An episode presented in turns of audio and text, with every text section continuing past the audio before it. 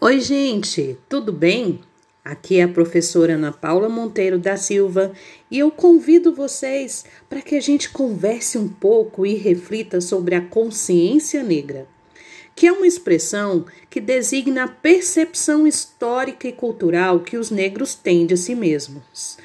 Também representa a luta dos negros contra a discriminação racial e a desigualdade social.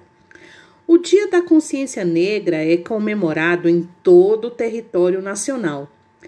Essa data, a data de 20 de novembro, é comemorada em todo o território nacional, escolhida por ter sido o dia da morte do líder negro zumbi, que lutou contra a escravidão no Nordeste.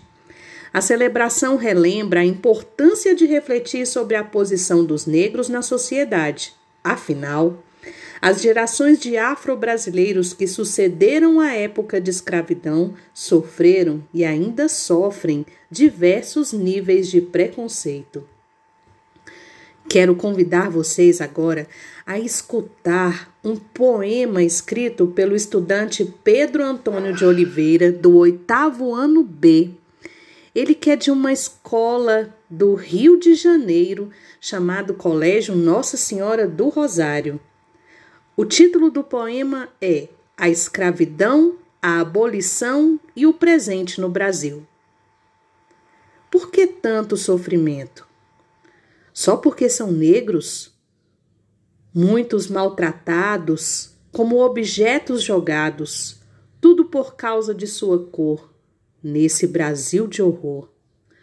Sofreu uma discriminação, mas lembre-se, minha gente, negro tem sentimento e amor no coração. A liberdade era um desejo, ter família era um sonho, e todos eles sabiam que isso nunca teriam. A escravidão era um momento ruim, com palavras não posso falar, mas sei que se lá estivesse, iria querer me matar. Negros sangrando e os brancos mandando. O Brasil, na atualidade, algumas pessoas escondem seus medos Outras acham que a verdade, brancos são superiores aos negros. Um negro na sua frente morrer não tem como se importar. Um negro na sua frente sofrer, quando isso vai acabar? Onde um branco e um negro de mãos dadas a caminhar. No final do texto, o Pedro nos dá a reflexão que é preciso pensar em mudanças, mudanças que começam hoje até porque sabemos que todos somos iguais. E aí, você, o que pode fazer para mudar essa realidade?